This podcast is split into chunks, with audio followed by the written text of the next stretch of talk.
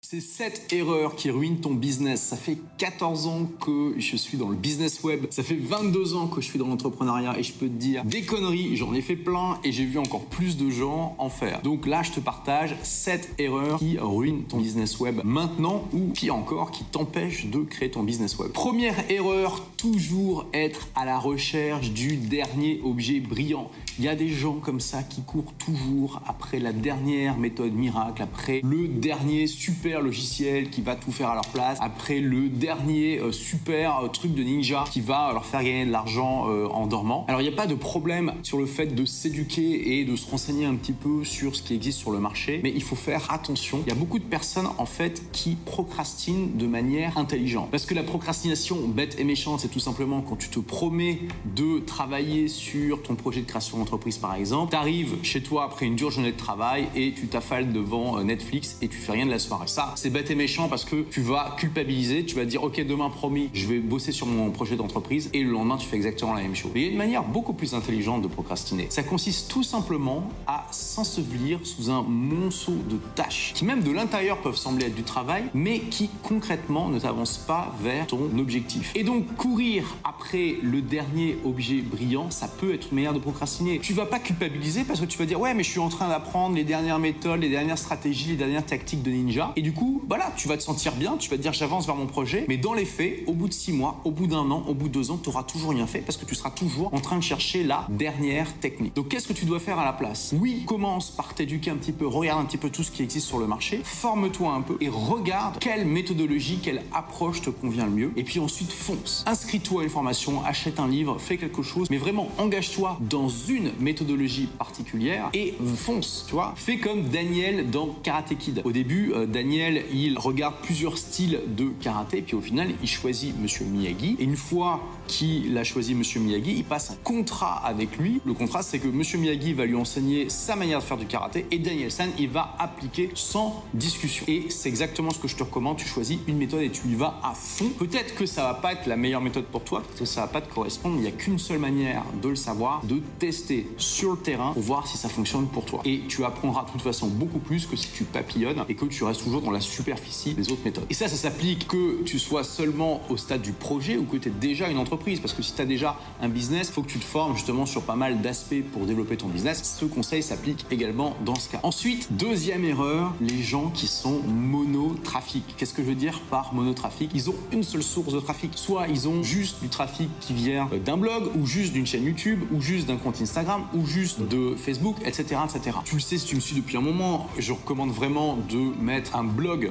au centre de son écosystème, mais dans cette phrase, il y a aussi centre et écosystème. Donc, je n'ai jamais dit déjà, il y, a, il y a 12 ans, je ne disais pas ça et je dis ça encore moins aujourd'hui, qu'il faut créer un blog tout seul. Tu dois créer un blog encore aujourd'hui parce que c'est le seul endroit du web qui t'appartient vraiment et que c'est un actif. Tu peux euh, créer du contenu qui, dans 5 ans, dans 10 ans, t'amènera toujours des prospects et des clients. Ce qui est très très dur à faire avec euh, des posts Instagram ou des posts Facebook. Mais je ne recommande pas d'avoir uniquement un blog comme source de trafic. Tu dois aussi avoir une chaîne YouTube, une page Facebook, probablement un compte Instagram, peut-être un compte TikTok, etc., etc. Tu dois avoir un écosystème et essayer de faire euh, des vases communicants. Quand tu as une plateforme qui se développe plus pour différentes raisons, tu vas essayer de transférer une partie des gens de cette plateforme vers une autre. C'est pas forcément facile de faire bouger les gens entre euh, deux plateformes, mais voilà, tu vas essayer. Tout le monde va pas te suivre forcément. Tu vas essayer de faire en sorte que ton écosystème euh, fasse des vases communicants, que ton écosystème soit un écosystème vertueux qui développe une synergie et que chaque constituant de l'écosystème eh bien, aide les autres à se développer. Alors, troisième conseil qui est directement lié au précédent, c'est être trop dépendant de la pub. J'ai plein de collègues qui, si demain leur pub fonctionne plus, leur business s'effondre du jour au lendemain. Là, j'ai discuté justement avec un collègue qui est aussi un ami qui m'a dit, bah voilà, depuis que le coût de la pub Facebook a augmenté à cause des modifications qui ont été faites dans iOS et puis euh, du RGPD, j'ai plus de business. Et les amis, il m'a regardé dans les yeux, ça m'a fait très mal. Il m'a dit, tu sais Olivier, c'est là où je me suis rendu compte qu'en fait, je suis pas vraiment un entrepreneur. Ça m'a fait très mal quand il m'a dit ça. Ça m'a fait mal pour lui. Et pourquoi il dit ça? Parce qu'en fait, il n'a pas réussi à faire pivoter son business avec d'autres sources de trafic. Donc faites très attention à ça. La pub, c'est très bien, j'en fais. Je pense que c'est un excellent complément, mais ça ne doit pas être votre seule source de trafic. Il y a énormément de choses qui euh, sont arrivées dans les dernières années qui ont fait que le coût de la pub a explosé. C'est de plus en plus difficile de cibler précisément votre audience et c'est que le début. Ça va être de plus en plus dur et il faut vous attendre à ce que les coûts d'acquisition explosent. Puis en plus, il y, a de plus en plus d'entreprises qui rentrent sur le marché. Donc la pub, c'est bien en complément, mais pensez à ça, ne soyez jamais monotrafic et ça s'applique aussi au trafic payant. Et quand je dis ne soyez pas monotrafic payant, je veux dire que non seulement vous devez avoir des sources de trafic gratuits en plus, mais aussi varier vos fournisseurs de pub. Ne soyez pas uniquement sur Facebook, faites aussi de la pub sur AdWords, la régie publicitaire de Google, et puis d'autres régies. Quatrième erreur gravissime, être mono-revenu. Parce que tu as compris, en fait, quand on est un entrepreneur malin, on ne met pas tous ses œufs dans le même panier. Et ça, ça vaut sur toutes les dimensions de ton business, que ce soit le trafic, l'acquisition ou encore tes revenus. Il y a beaucoup trop euh, d'entrepreneurs web qui dépendent d'une seule source de revenus, que ce soit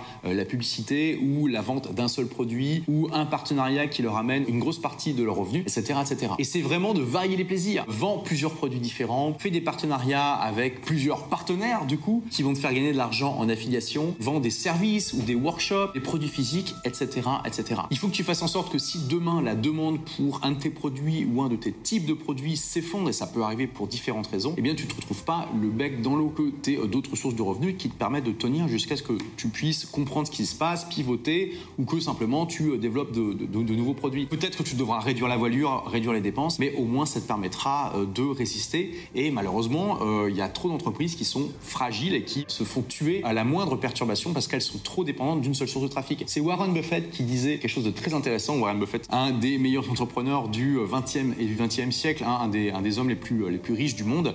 Et il disait que, euh, en fait, quand la mer se retire, on voit euh, que les gens sont nus. Qui est nu et qui ne l'est pas? Ce qui veut dire, c'est que quand tout le monde est dans l'eau et patauge, on ne sait pas les gens qui ont mis leurs caleçons de ceux qui l'ont pas mis. Et quand l'eau se retire, c'est là où on voit les gens qui sont en fait tout nus. Ce qui veut dire par là, c'est que c'est justement quand il y a des problèmes qui arrivent, des crises économiques, des perturbations qui n'avaient pas été prévues, qu'on voit les entreprises qui sont solides des autres. Fais partie des entreprises solides. Pour ça, il faut que tu euh, diversifies donc tout. Et ça m'amène directement à la cinquième erreur que j'ai vue tellement de fois que je vois encore tout le temps, ne pas vendre tes propres produits. Il y a tellement d'entrepreneurs du web qui gagnent de l'argent, souvent qui ont un très beau business, mais qui sont en fait dépendants des autres parce qu'ils ne vendent pas leurs propres produits. Alors dans cette catégorie, on va mettre tous les influenceurs, tous les youtubeurs qui dépendent eh bien, de la pub ou des placements de produits, hein, souvent les deux. Alors vous allez me dire, oui Olivier, d'accord, donc déjà ça fait quand même deux sources de revenus différents. La pub et les placements de produits, c'est pas exactement pareil et c'est vrai. Mais le problème, c'est que quand vous ne vendez pas vos propres produits, déjà en général, vous allez vraiment minimiser les revenus que vous pouvez faire parce que la voie royale pour euh, gagner de l'argent, c'est de vendre vos propres produits.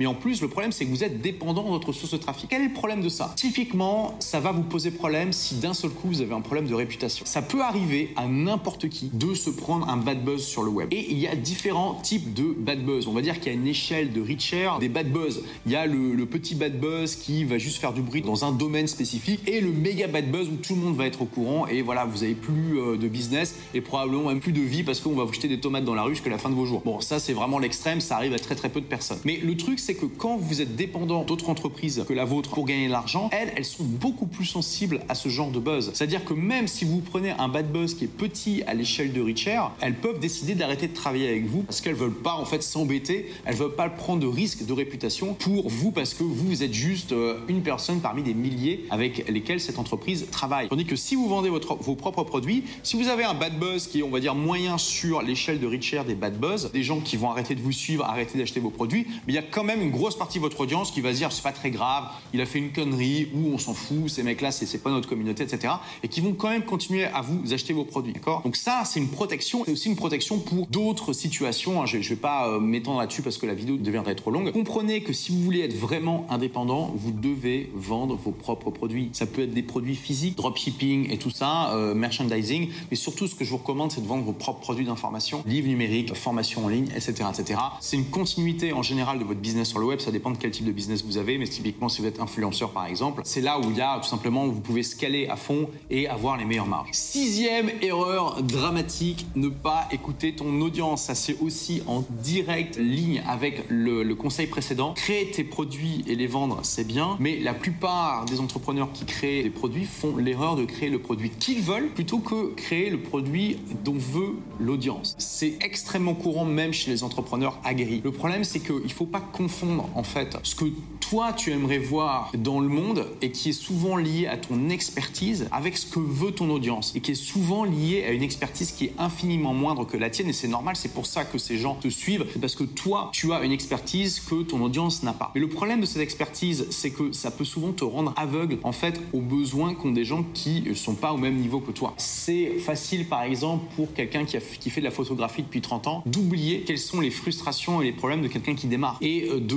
se dire ok moi je vais une formation sur comment faire des réglages super fins dans un appareil pour faire exactement ce type de rendu quand je prends des photos. Ça c'est le genre de truc qui t'intéresse toi en tant qu'expert et en fait la très grande majorité de ton marché n'en a rien à faire. Pourquoi? Parce qu'ils ne sont pas là. Déjà leur premier problème c'est d'acheter le bon appareil. Ils sont complètement perdus avec tous les appareils qu'ils ont par rapport à leur budget et ensuite de savoir faire des belles photos. Les belles photos ils savent même pas vraiment ce que ça veut dire. Tu vois Donc il faut que tu saches te mettre à leur niveau et pour ça le meilleur moyen c'est de faire un sondage dans ton audience. C'est ça qui est génial. Dès que tu as une petite audience, tu vas pouvoir leur demander en fait ce qu'ils veulent. Typiquement, tu vas leur poser la question de comment je peux t'aider davantage. Et la deuxième question magique, note-la bien, elle est vraiment ultra puissante, elle est magique en fait, c'est quel est ton plus gros problème, ta plus grosse frustration dans le domaine? Donc, si je reprends mon exemple du photographe, tu vas poser la question de quel est aujourd'hui votre plus gros problème, votre plus grosse frustration dans votre apprentissage de la photo? Et quand ton audience va te répondre, bah, elle va te dire en fait quel est le produit que tu devrais créer, quel est le produit que elle, elle veut? Parce que je te pose la question, si tu crées un produit qui va aider ton audience à résoudre sa plus grande frustration, son plus gros problème, est-ce qu'elle va être motivée pour acheter ce produit? Absolument. Donc fais très attention à ça, reste toujours connecté à la réalité du terrain et à ce que ton audience veut. Tu peux être le meilleur entrepreneur du monde, si le marché ne veut pas de ton produit, il va pas se vendre. Et enfin, septième erreur, ne pas déléguer. Avoir un beau business avec plein de sources de trafic, plein de sources de revenus, qui n'est pas trop dépendant de la pub, dans lequel tu vends tes propres produits qui sont alignés avec les besoins de ton audience, c'est génial, mais si c'est toi qui fais tout, que tu es au four au moulin et que tu es un homme ou une femme orchestre, eh ben, tu vas juste te tirer une balle, d'accord? Donc c'est super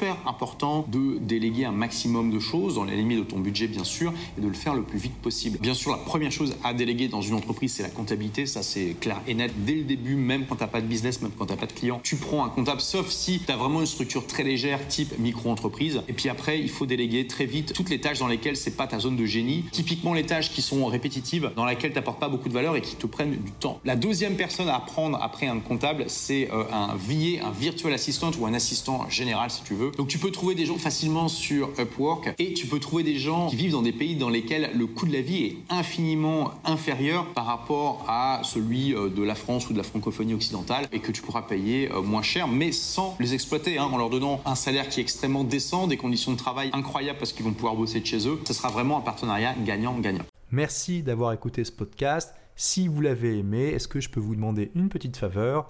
Laissez un commentaire sur iTunes pour dire ce que vous appréciez dans le podcast tout simplement. Ça aidera d'autres rebelles intelligents comme vous à trouver le podcast et puis à être inspirés tous les jours ou presque par lui. Merci et à très vite pour de nouvelles aventures.